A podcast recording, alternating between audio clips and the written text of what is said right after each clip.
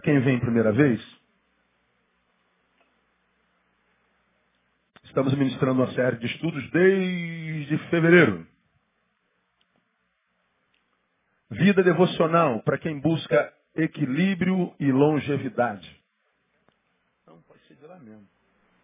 Vida devocional para quem busca equilíbrio e longevidade. Vivemos um tempo de gente desequilibrada, louca, pirada, maluca. E a pergunta que se faz é como é que a gente mantém o equilíbrio nesse mundo desequilibrado, doido, nesse mundo pirado, nesse mundo enlouquecido. Bom, terça-feira eu estive em Brasília. E fui na terça por duas razões. Primeira, fui buscar um atendimento para mim. Fui ser pastoreado. Segundo, fui pastorear alguém.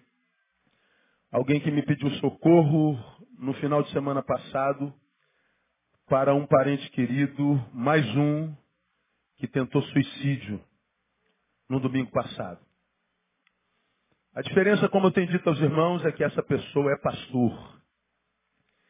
E essas coisas que nós vemos acontecendo nesses últimos tempos causam um espasmo na gente, causam medo, causam crises, porque são, são coisas para as quais a gente não tem resposta. A gente pergunta o tempo inteiro, meu Deus, o que está acontecendo?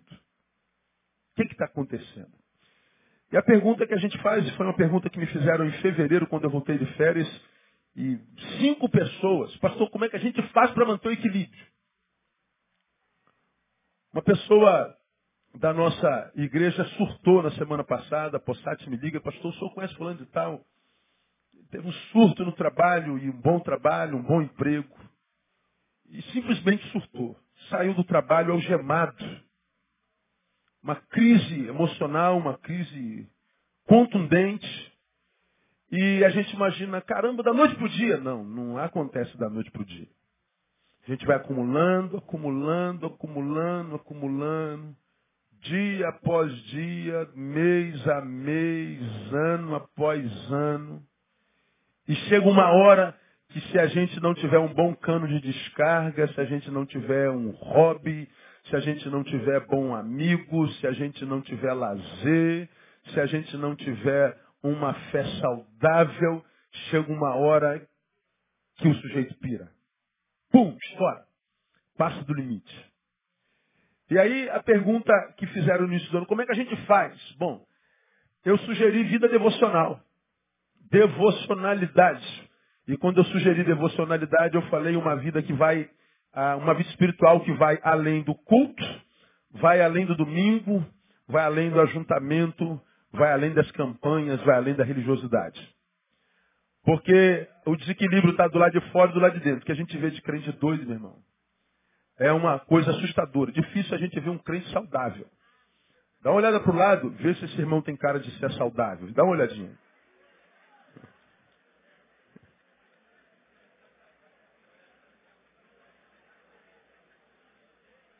Por acaso tem, não é verdade?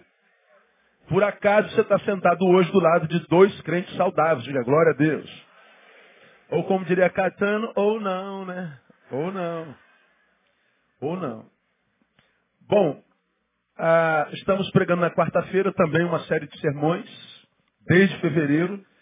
E na altura do sermão de quarta-feira passada, nós fizemos uma análise da palavra de Jesus que diz: Cuidai de vós mesmos para que nenhum de vós se sobrecarregue com glutonarias e embriaguez e com as coisas desse mundo.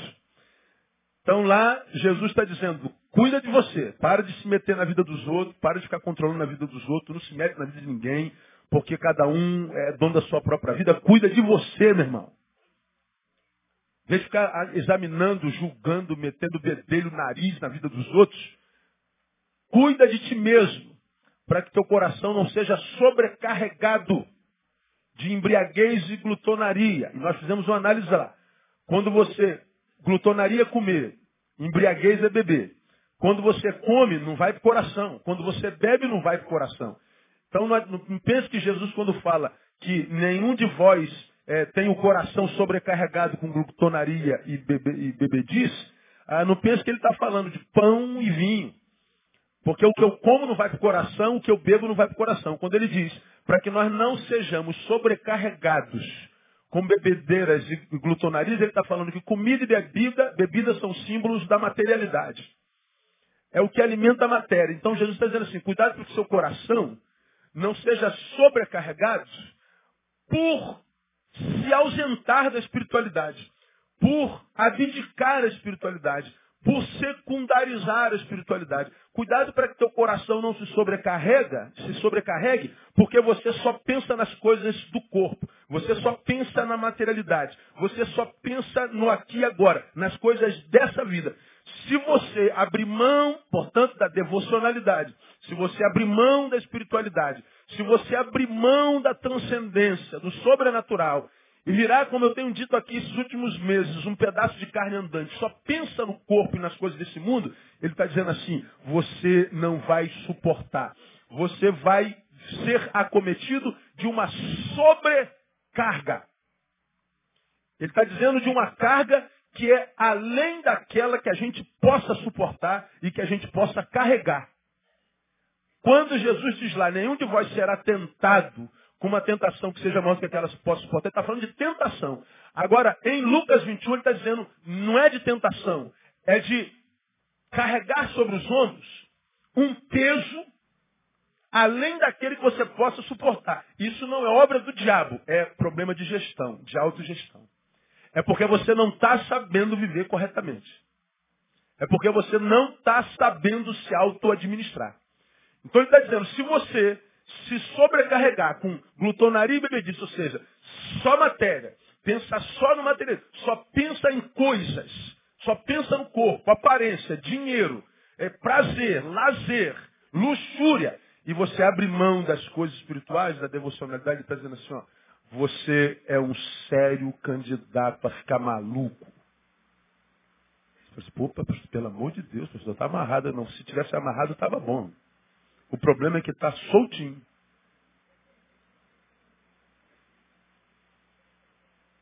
E a coisa é tão séria. E quem lida com gente fala assim, caraca, meu.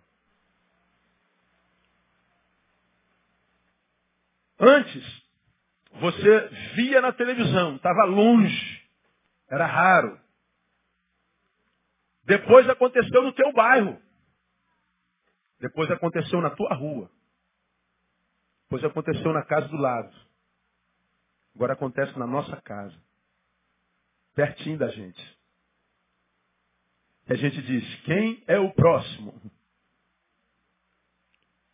Então, a gente tem conversado desde fevereiro uma palavra de vida que fala sobre isso. Fizemos uma análise da devocionalidade cristã, que é pífia.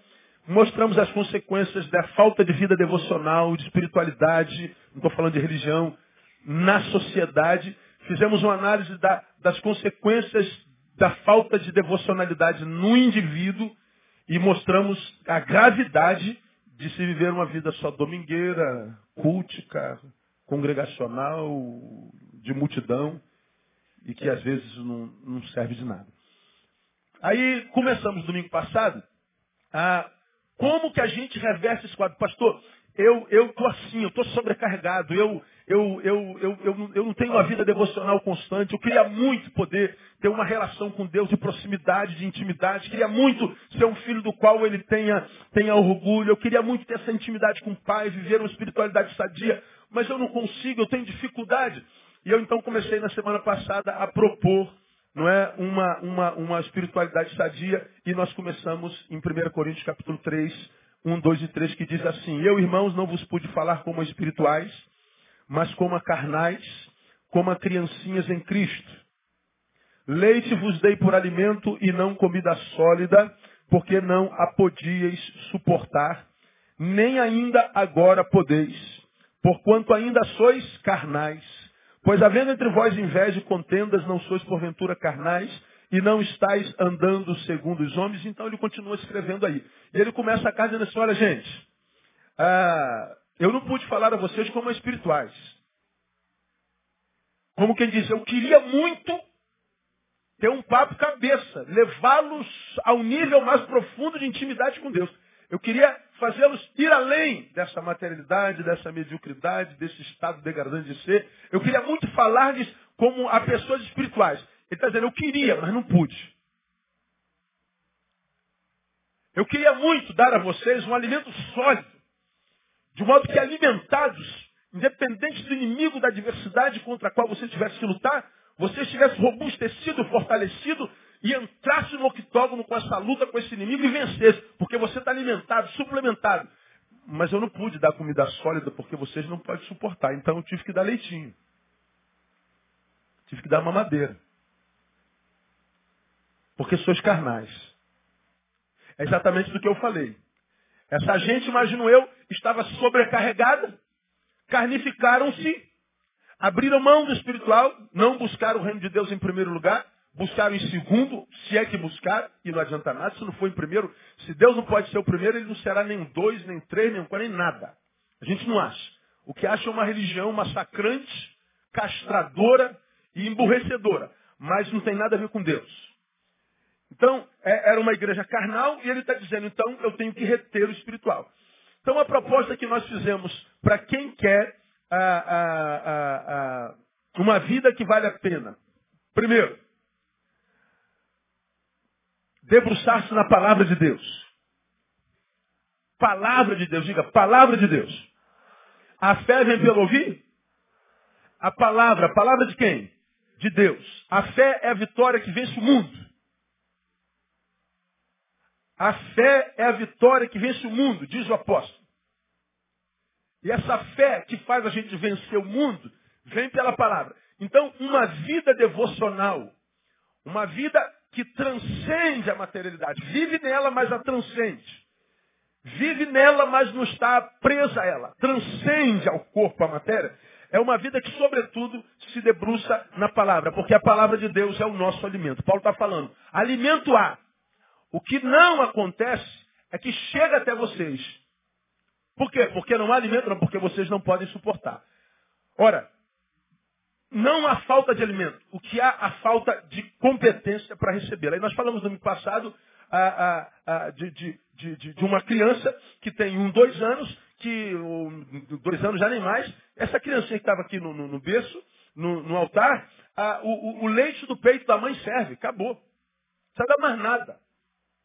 Se essa criança mamar seis meses, não há doença que pegue essa criança. O leite da mãe tem todos os ingredientes necessários para imunizar essa criança de qualquer doença que tenha por aí. Agora, depois que ela sai do colo, o leite da mãe, que continua o mesmo, já não serve porque essa criança cresceu. Ela precisa de nutrientes novos. O mesmo leite que a imunizou por seis meses, depois dos seis meses, se continuar sendo dado só ele, já vai ser o mesmo que, porque já não tem nutriente suficiente para suprir uma criança com mais de seis meses ou um ano, vai permitir com que essa criança fique doente. Aí tem que suplementar o leitezinho.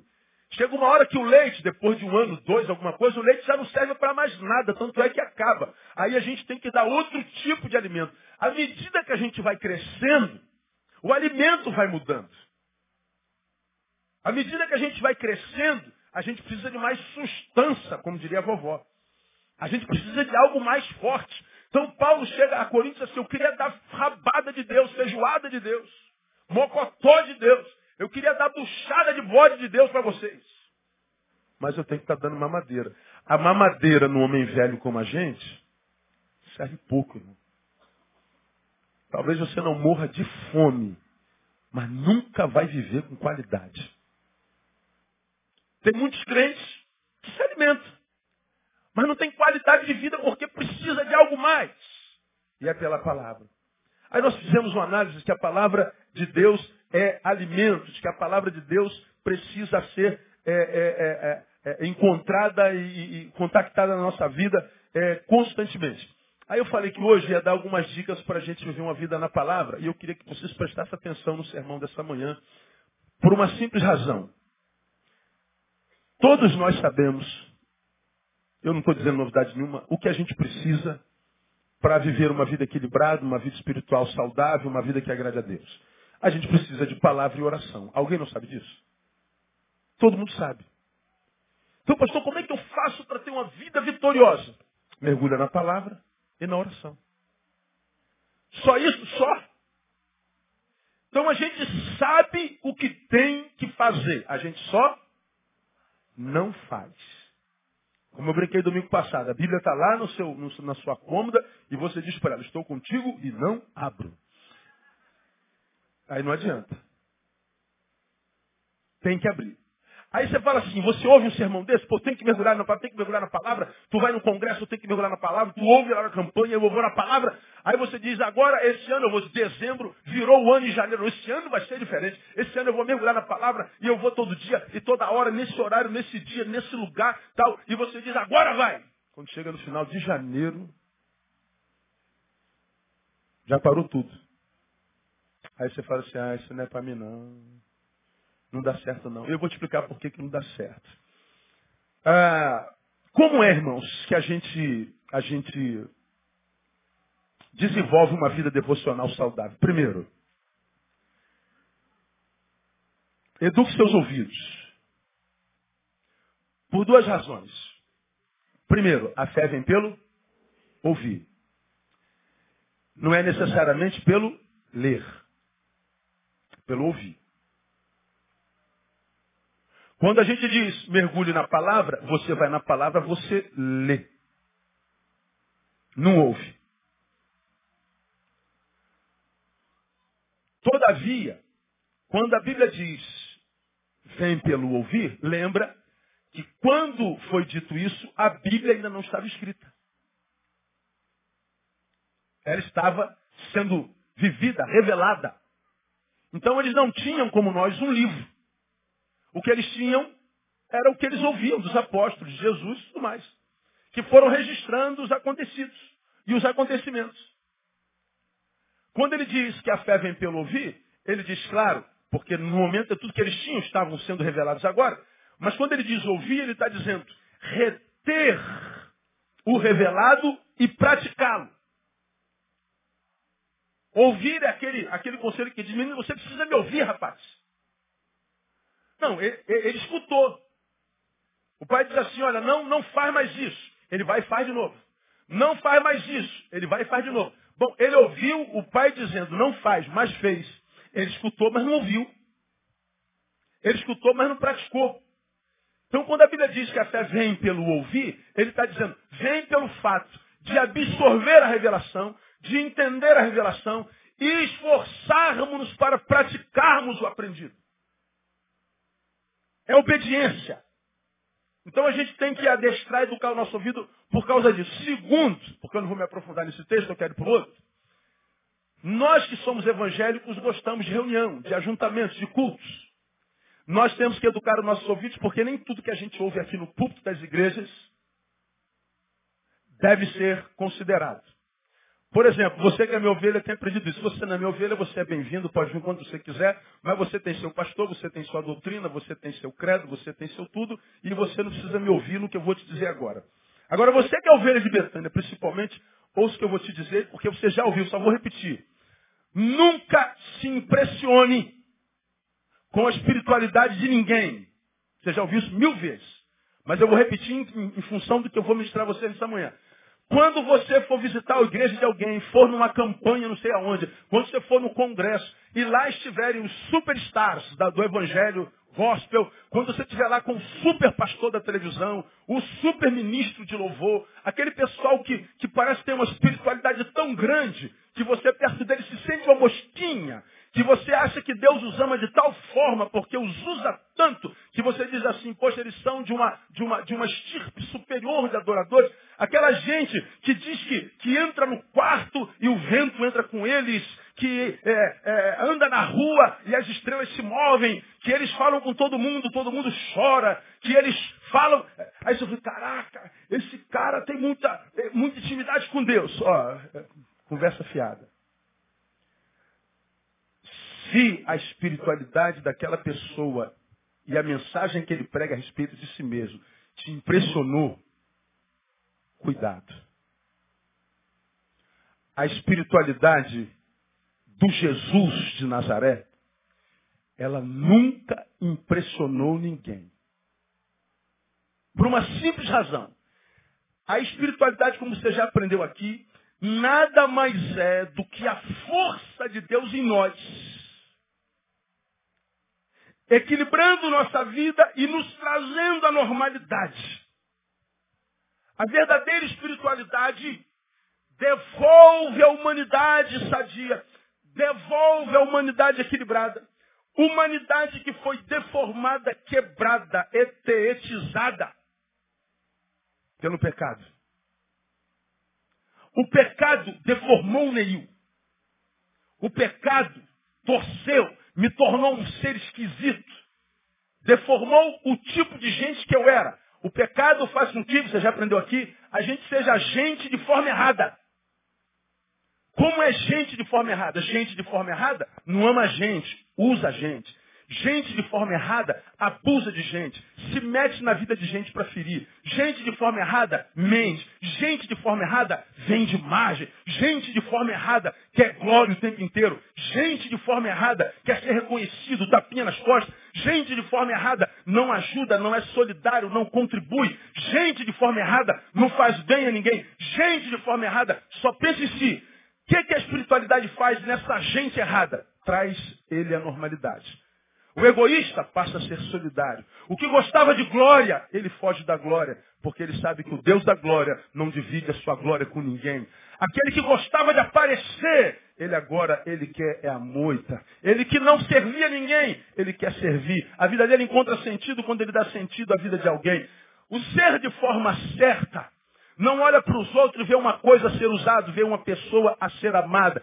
O ser que é ser de forma certa é aquele que a gente pode dizer, esse é um ser espiritual. Por isso Jesus diz assim, pelos frutos os conhecereis. A espiritualidade que a divindade que a gente adora, Deus, gera nos seus filhos por Jesus, não é uma espiritualidade manifesta nos templos, nos cultos e nos shows.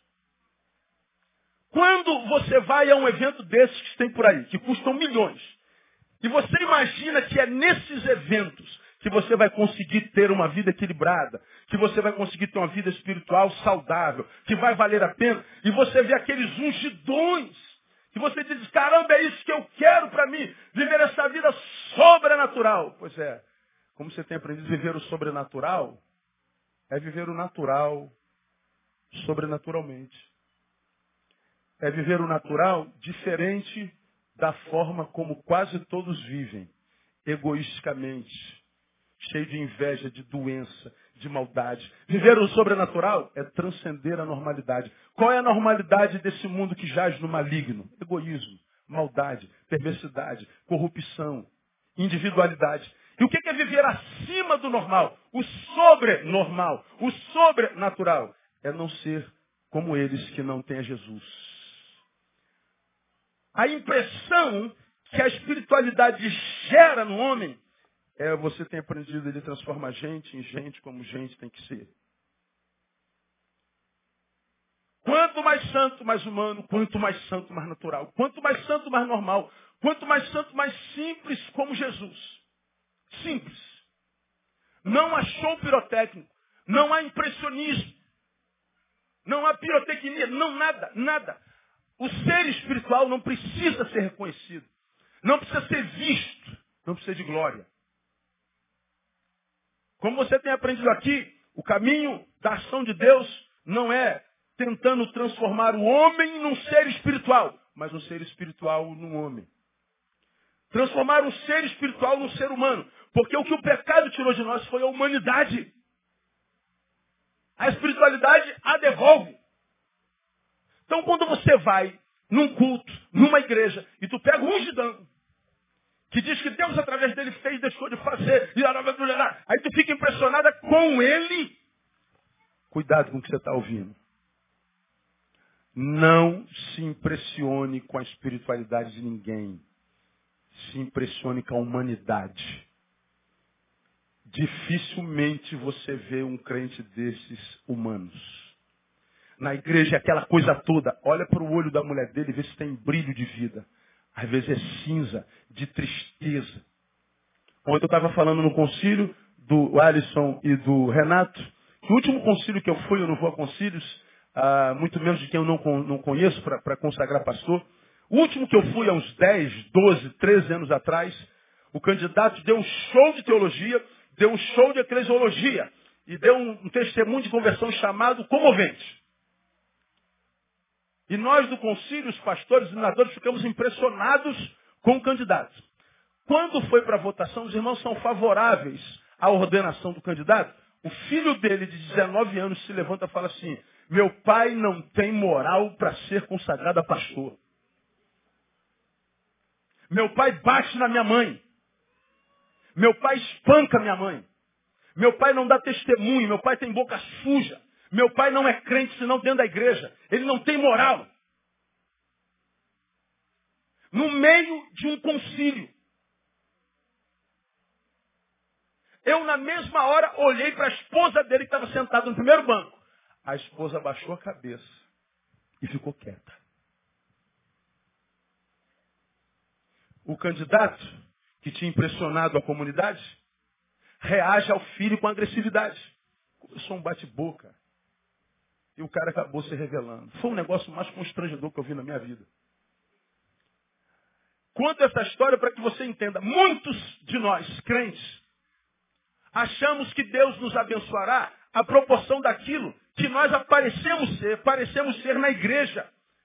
Aquilo que nós parecemos ser no púlpito. Parecemos ser no ajuntamento, quando tem olhos vendo para nós. E como você tem aprendido aqui, Deus não se relaciona com esse ser que a gente é quando tem alguém olhando para nós. Deus se relaciona com aquele ser que a gente é quando não tem ninguém olhando para nós. Deus trata com aquele ser que você é quando não há olhos sobre você. Deus trata com aquele ser que ninguém sabe que você é, mas que você sabe que é. E nós teremos a proporção desse ser. Então, quando você que se reconhece esse ser, que precisa melhorar, olhar para os espiritualistas, os ungidores que estão aqui onde eu estou, vendendo a imagem de que são uma casta que, que Deus ama mais do que as outras, de que quando eu entro no quarto tudo cai, de que quando eu falo com alguém chora sempre, de que está andando o Espírito Santo me toma e eu começo a falar em línguas. Meu irmão, não é assim que funciona no reino. O reino traz a tua vida à normalidade. É só isso em nome de Jesus. Educa teus ouvidos. É só uma introdução. Segundo, você quer manter uma vida de contato com a palavra que seja saudável? Separe sempre que possível um horário para estar a sós com Deus. É aqui que começa a distorcer tudo. Bom, eu sou nascido e criado no Evangelho. Me converto aos 17, apaixonado por Deus. Passava era 24 horas dentro de um quarto, se minha mãe não levasse comida nem bebida, eu não saía lendo a Bíblia, principalmente o Velho Testamento, quando me converti. Eu era maluco. Estudava à noite, eu passava o dia. Você precisa comer, você precisa. Nossa, uma, uma fome de Deus desesperada. E queria ser o filho mais amado de Deus. Eu queria conhecer a palavra. Eu queria. Meu Deus, eu quero ser igual Paulo, eu quero ser igual Pedro, eu quero ser, eu quero ser. E tinha uns referenciais de santidade e eu ia a congressos, a eventos, ouvia os pastores e acreditava naquilo tudo, de que há essa forma sobrenatural, quase inumana de ser. E eu buscava isso igual um louco. Mas não adiantava, minhas fraquezas continuavam dentro de mim. Ah, descobria que sendo homem continuava gostando de mulher. E como todo homem gostava de bunda. Oh, Pergunta o irmão que está do seu lado, você gosta, irmão? Pergunta. Ah, pode levantar e embora, irmão, que você está visitando a gente, pode ir com Deus.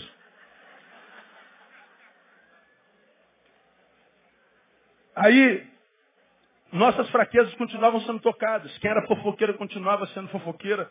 E a gente continuava sendo tentado pelos olhos, a gente continuava sendo tentado pela sexualidade, continuava sendo tentado pelo vinho, continuava sendo tentado, tentado. Isso gerava uma frustração muito grande, porque na minha cabeça existia uma verdade. Se eu dedico-me à palavra, a palavra vai me livrar da minha fraqueza.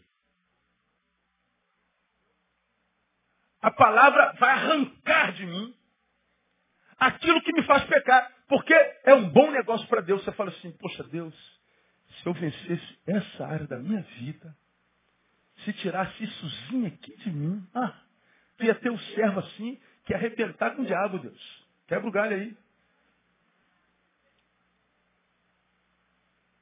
Deus é, puxa, eu, eu te amo. Deus sabe.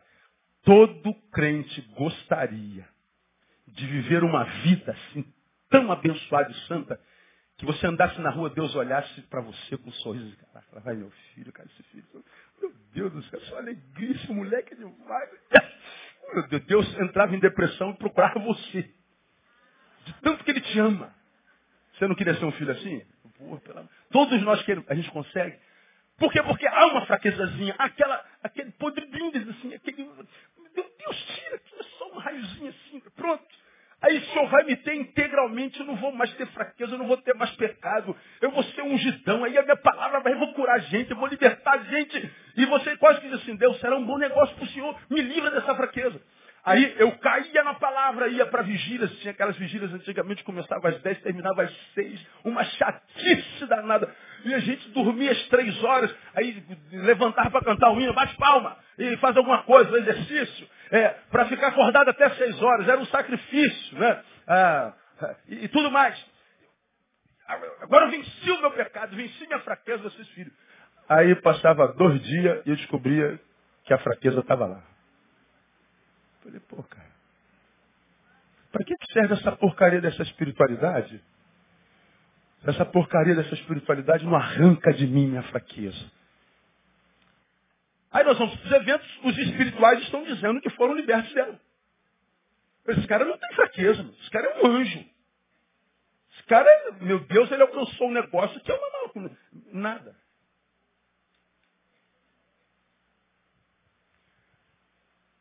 Se a espiritualidade não arranca a fraqueza de mim, como é que a espiritualidade se manifesta? Ela se manifesta exatamente como se manifestou em Paulo. Que foi um cara que foi arrebatado ao terceiro céu, que é onde está o trono de Deus. Viu coisas que nenhum homem foi dado ver até então. Coisas a respeito das quais ele disse, eu posso até me gloriar disso. Mas eu não vou fazê-lo. Porque a despeito das excelências dessa revelação, eu tenho uma fraqueza. Eu vi o trono de Deus. Eu fui onde homem algum foi. Eu tive o que Moisés não teve, a possibilidade de ver a glória de Deus. Eu poderia me gloriar disso, diz ele lá em Coríntios. Mas ele diz, eu tenho uma fraqueza, e vou dizer para você, gente. Eu orei tudo que eu pude para Deus me tirar esse negócio, esse maldito espinho que está na minha carne. E eu orei, orei, orei, orei, orei, orei, orei, orei, orei, orei, orei. Deus tira. Qual foi a resposta de Deus? Não. Essa fraqueza vai ficar aí. Mas Deus, olha que tipo de homem que eu sou. Ele só tem isso aqui. Vai ficar aí. dizendo a Paulo, a minha espiritualidade, o que eu gero nos meus filhos, não é transformá-los em seres perfeitos, mas em seres imperfeitos que não se entregam à imperfeição sem luta. E para que você, que está sendo carcomido por esse espinho na carne, não sucumba a ele, porque não é a minha intenção tirá-lo, eu vou aumentar a graça.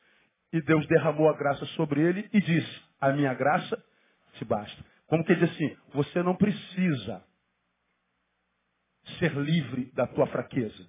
Você precisa se mergulhar ou mergulhar na minha graça, porque a minha graça te basta. Teu problema não é tua fraqueza. Teu problema é que de repente você está fora de debaixo da graça. Teu problema é que você não usufrui da graça como ela deveria ser usufruída.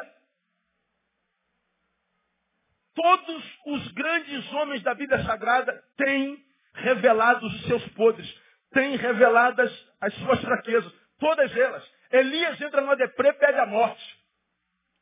Davi mata o melhor amigo, fica com a mulher dele. Você vê todos, todos eles. Fraquezas. Mas a despeito da fraqueza, Deus os usou de forma tão grande que até hoje eles falam ao nosso coração. Então o problema de quem não consegue uma vida equilibrada não é a fraqueza, é a forma como lida com ela. É a forma. Aí eu estou sugerindo aos irmãos, separe sempre que possível um horário para estar a sós. Repita após mim, separe, agora bem forte, sempre que possível, um tempo para estar com a palavra de Deus. Sempre que? Agora, é sempre possível? Você consegue sempre um tempo para dedicar a palavra de Deus? Aí você fala assim, pô, pastor Neil sabe a Bíblia aberta, pastor Neil tira da Bíblia que ninguém consegue ver, ele pega um versículo, faz dez sermões. Aí você fala esse cara deve viver de joelho para não. Não, não. Tem dia que eu não consigo pegar na Bíblia. Muitas vezes por falta de tempo e muitas vezes por falta de força ou vontade. Oh. Ele é gente. Oh. Tem dia que eu pego a Bíblia, não acontece nada. Eu não consigo me concentrar. Leio e peço a Deus para que revele ou para vocês ou para mim e nada. Tem dia que eu estou tão sem força que eu não consigo nem abri-la.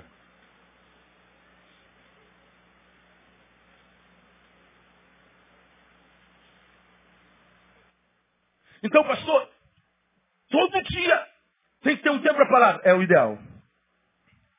Mas nem sempre a gente pode todo dia. Agora eu quero mostrar algumas coisas para vocês na Bíblia.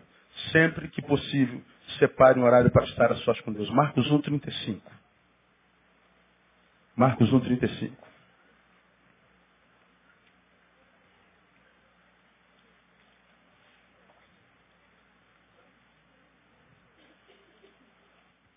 Os textos que eu vou ler com você, você conhece bem, mas você vai entender por que eu estou lendo para você. Marcos 1,35, Jesus diz alguma coisa a respeito de Jesus que diz assim, você já abriu amém? De madrugada, ainda bem escuro, levantou-se, saiu e foi a um lugar deserto e ali orava. Aonde foi que ele orou? Que hora que ele orou?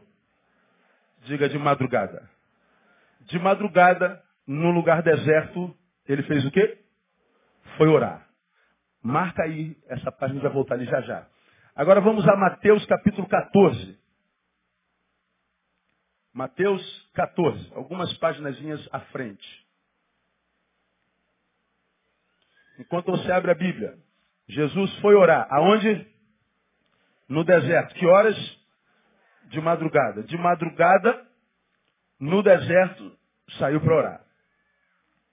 Mateus 14, 23 diz assim: Tendo-as despedido, subiu ao monte. Para quê?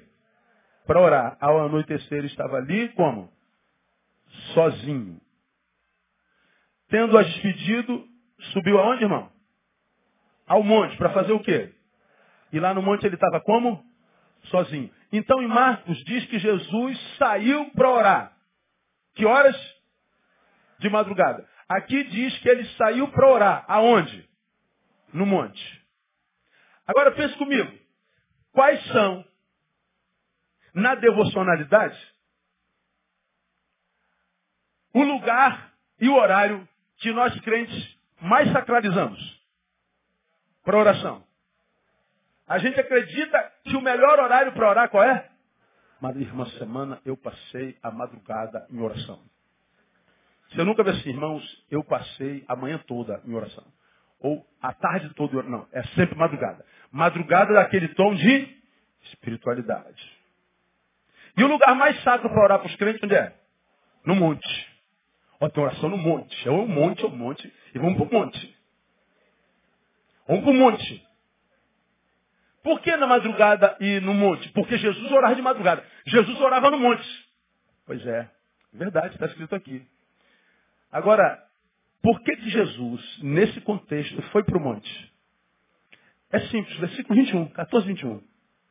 Ora, os que comeram foram cerca de 5 mil homens, além de mulheres e crianças. Sabe quando Jesus subiu? Após o milagre da multiplicação dos pães. Jesus estava no meio da multidão de 5 mil homens. Você sabe que o número de mulheres é sempre maior que de homens. Então bota aí 10 mil pessoas no mínimo, sem contar as crianças. Todo mundo ali, ó, ao pé do monte. Jesus, a despeito do milagre que fez, do muito que tinha que fazer, daquele vulco-vulco que foi aquele dia, aquela multidão, ele não abriu mão de oração. Onde que ele poderia orar se ele estava no meio daquela massa? Ele falou, cara, é o monte. Ele subiu o monte. Porque o monte eu estou mais perto do céu? Não, não, não. É porque aqui embaixo eu não tenho sossego. Eu não tenho paz, privacidade. Voltemos a Marcos capítulo 1. Voltemos a Marcos capítulo 1.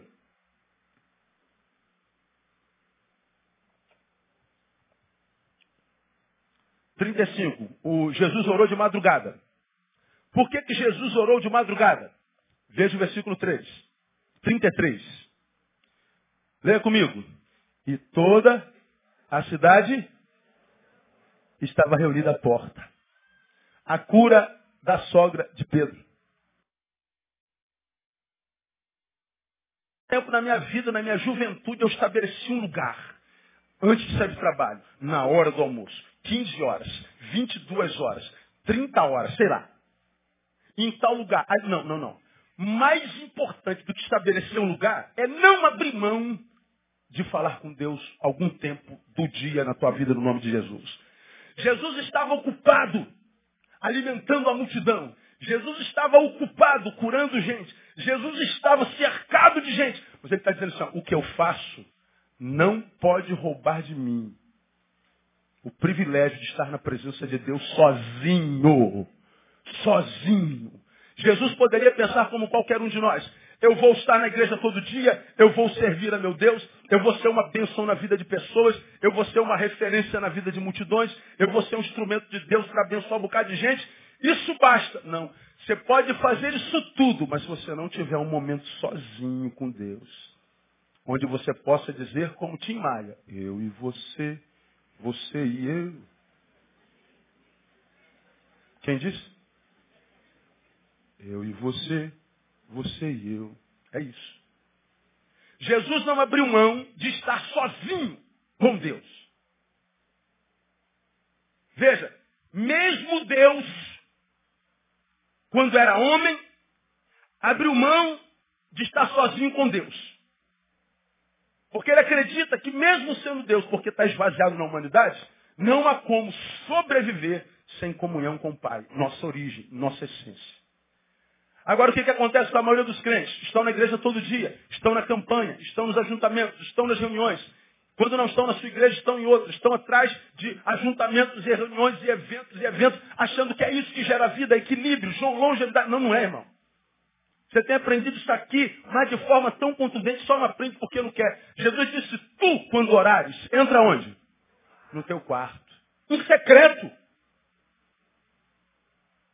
Quando eu falo para quem busca longevidade, permanência, equilíbrio.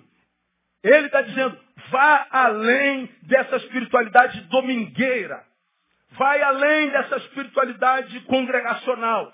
Vai além dessa espiritualidade performática, de aparência, comportamental. Busque essência. E essência só se dá na individualidade, na subjetividade. Jesus não abria a mão. Então, ao invés de você dizer assim, eu vou toda sexta-feira para o monte. Amém. Se você pode ir, glória a Deus. Agora, não pense que no monte há mais poder do que no cantinho do quintal da sua casa. A última vez que eu preguei sobre aqui há alguns anos, tinha uma pessoa que veio visitar uma dessas igrejas da televisão, do Deus curandeiro, que, que diz que Deus te abençoa pelo sacrifício que você faz. Aí, por acaso, naquele sermão eu disse que há tanto poder no monte quanto há dentro do banheiro. Nossa. Esse homem é encapetado. Esse homem é demônio puro. Como é que ele vai dizer que no banheiro há tanto poder quanto lá no monte? É porque no, no texto dele não está aquele encontro de Jesus com a mulher samaritana que disse para Jesus, nossos pais ensinaram que é em Jerusalém que deve adorar o Senhor, estar com o Senhor, servir ao Senhor. Ah, é, filho? Pois bem, eu te digo agora, que não é nem em Jerusalém, nem neste monte, nem em lugar nenhum. Porque o Pai é Espírito. E importa que os que o adorem, o adorem como? Em espírito e em verdade. Jesus está dizendo que depois que ele veio, não há mais uma cidade santa. Não é mais Jerusalém. Não há mais um monte santo. Santo é todo lugar onde ele é buscado em espírito e em verdade. Portanto, mais importante do que estar na igreja é estar em comunhão com ele onde quer que eu esteja. Mais do que praticar uma religião é viver os ensinos do Evangelho. Muitos não conseguem porque eles acreditam que o que vão conseguir de Deus vai vir por causa do sacrifício. Então, meu irmão, amém. Suba teu monte. Se não servir para nada, você vai emagrecer. Está queimando caloria. Faça teu jejum. Vai emagrecer também. Tudo isso é muito bom. Agora, o que Jesus valoriza é o contato com o Pai. Por que, que Jesus valoriza a oração simples? Ele é a própria palavra, ele é o verbo de Deus encarnado. Agora, a palavra encarnada diz, não basta, eu preciso responder a ele. Você tem aprendido que a oração é o que transforma nosso encontro com Deus em relacionamento. A palavra te alcança e você conhece Jesus e o aceita como Senhor. Legal. Deus falou contigo. Houve um encontro. Quando é que o encontro vira relacionamento? Quando você fala com ele. Ele fala contigo, monólogo. Quando você fala com ele, diálogo. Diálogo é relacionamento. Deus era palavra, Jesus era palavra encarnada, o verbo de Deus personificado. Mas mesmo sendo personificado, ele diz assim, eu preciso transformar isso em relacionamento. Então ele falava com Deus. Não há como ter uma vida espiritual equilibrada. Não há como encontrar equilíbrio para a alma, frequentando templos tão somente participando de campanhas tão somente, dando oferta tão somente, fazendo boas obras tão somente. Tem que ter uma relação subjetiva com Deus. Agora, se você buscar isso, cuidado para você não sacralizar o lugar. Por duas razões. Primeiro, ninguém consegue viver no monte todo dia.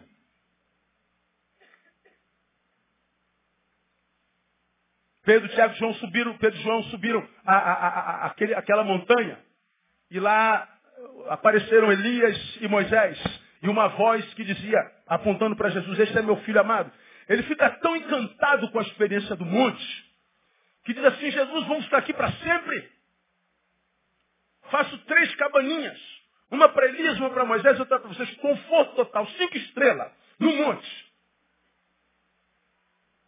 E vocês, não, a gente, vocês têm, vamos ficar aqui porque o negócio está muito maravilhoso. Jesus diz, não, Pedro. Já preguei sobre isso aqui, o lugar de se ver espiritualidade é lá embaixo. Ninguém consegue subir e descer monte a vida inteira.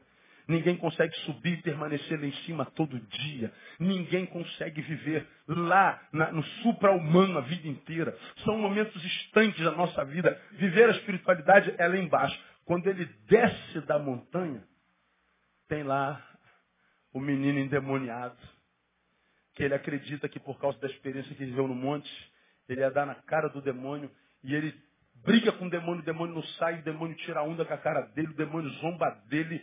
E quando Jesus desce depois a posteriori, o pai do menino falou para o Senhor, eu trouxe os teus discípulos, eles não puderam é, expulsar esse demônio. Eu, eu trouxe para os seus discípulos, eles foram envergonhados, o demônio tirou onda com a cara deles. Senhor, faz alguma coisa aí. Jesus fica com raiva e diz, ó geração incrédula burra, perversa. Até quando eu vou ter que suportar a presença de vocês? Até quando eu vou ter que ficar com gente que não aprende nunca? Até quando eu vou ter que suportar essa gente que ouve, mas não pratica? Até quando?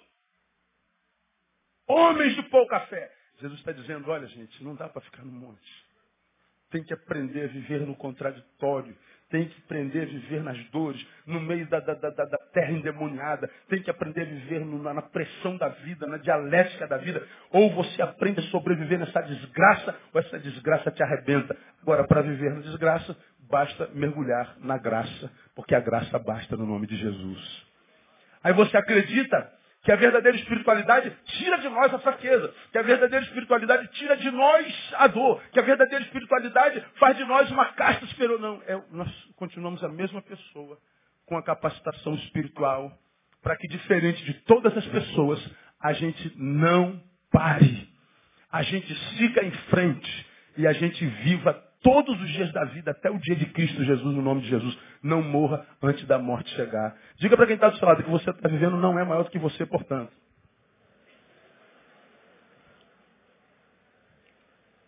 Portanto, o segredo do sucesso devocional não está no lugar, mas na prática da palavra, na oração e na solitude com Deus. Solitude. Portanto, duas coisas para a gente terminar. Primeira, reveja seu conceito sobre solitude. Reveja seu conceito sobre solitude. Porque solitude não é o mesmo que solidão. Porque nós, seres humanos, temos um medo da solidão tremenda a gente não consegue ficar a sós nem com Deus. Ah, pastor, eu não, eu não me manda ficar sozinha, não. Pastor, pelo amor de Deus. Eu vejo esse quarto fechado, pastor. Oh, meu Deus céu, me dá um pavor, pastor. Me dá um negócio assim por dentro, pastor, uma ânsia. Que não, pois é, você confunde solitude com solidão. Aí você perde algumas coisas tão, tão tremendas. Solitude, irmão, é o estado de privacidade da pessoa. Eu posso viver minha solitude sem conhecer solidão. Solitude é se retirar para si, para que de posse de si mesmo você se doe a Deus totalmente. Essa solitude é necessária. Porque toda vez que você sai de si e está no meio da massa, cada um tira um pedacinho de você. Cada um leva um. É como, é como muitas vezes eu, eu às vezes do gabinete até essa porta aqui eu levo 40 minutos. Se eu estiver tomando um cafezinho na cantina, eu vou, pastor, aproveitar que o senhor está aqui. Pô, eu estava gozando o café pilão, né? Puxa Mas não. Aí eu não atento para o café e miro em tentar dar uma resposta para quem pergunta. O café era para o Neil. Chegou o Neil, mas Neil não curtiu o café. Porque alguém levou um pedacinho de mim. Acontece contigo, acontece com todo mundo. Quando nós saímos da solitude e estamos na, na, na, na relação, nós estamos sendo levados, estamos sendo desconstruídos. Como estamos trazendo coisas para nós enquanto energias que vão contaminando a gente. Nós temos que, no momento do dia, sempre que possível, nos retirarmos para fazermos a sessão de descarrego. Que não é na universal. Pelo amor de Deus. É no quarto. Agora a gente tem medo da solitude. Solidão, guarde que eu vou te falar. Solidão é o que nós sentimos com relação a Deus quando não temos um tempo de solitude regular com Ele. Solidão é o que nós sentimos com relação a Deus quando não temos um tempo de solitude regular com Ele. Aí você tem aquela sensação de que Deus te abandonou, te deixou sozinho, que Deus não te ouve, te deixou sozinho, de que Deus não te ama tanto, te deixou sozinha, de que Deus é sozinho, de que Deus sozinho não. Essa sensação é falta de solitude. Porque quando você vai para o teu tempo de solitude, seja aonde foi esse lugar, que tempo foi esse lugar, que seja aquele tempinho para você respirar, para você meditar, para você dar uma desafogada, você vai entender que tua geografia está cheia da glória de Deus. Por que, que você acha que Deus fez o mundo em sete dias e no sétimo, seis dias, no sétimo descansou? Deus não se cansa, ele descansou para dar exemplo, ele está dizendo, há um momento em que você tem que separar para si mesmo. Você precisa tirar férias. Pastor, eu não tiro férias há 30 anos, você está morto, miserável. Você não está aguentando, por isso que você não tem alegria em mais nada. Porque tem que descansar. Descansar é retirar-se para si. Descansar é não mais compartilhar, dar, se matar, mas é descansar. Descansar um tempo para fazer por muito tempo. Porque quem não descansa, descansa um tempo, faz por pouco, não suporta, enlouquece. Pô, o cara pirou da noite por dia, pastor. Qual noite por dia? Que noite? Isso é de muitos anos, meu irmão. É muitos anos. Nós precisamos estar a sós. Como diz o Salmo 46, 10. Preguei sobre isso aqui. Aquietai-vos. E sabei o quê? Deus, o está vendo? Deus, eu estou trabalhando feito desgraçado. Deus, pô, abençoa isso. Deus abençoa teu servo, eu estou trabalhando, porque eu sou trabalhando, o senhor está vendo, a tua palavra diz que tu abençoa quem cedo madruga, Deus abençoa quem trabalha e tal. Mas o trabalhador, por mais trabalhador que seja, precisa parar um tempinho. Ouvi Charles Chaplin, que diz que não sois máquinas, homens é que sois. Aquietai-vos. Aí vocês vão saber que eu sou Deus e sou o Senhor das nações, não é só da sua vida, não. Solitude, por último. Entenda que mais importante do que um lugar para praticar devoção, ler e orar, é a disposição de fazê-lo. Aí eu me lembro uma frase que conheci algum tempo atrás. Uma pessoa não precisa ter vontade de fazer uma coisa. Basta ter a consciência de que aquilo deve ser feito e fazê-lo. Lembra que eu comecei dizendo que nem sempre eu tenho vontade de ler a palavra? Lembra que eu comecei dizendo que tem dia que eu não tenho força para ler a palavra?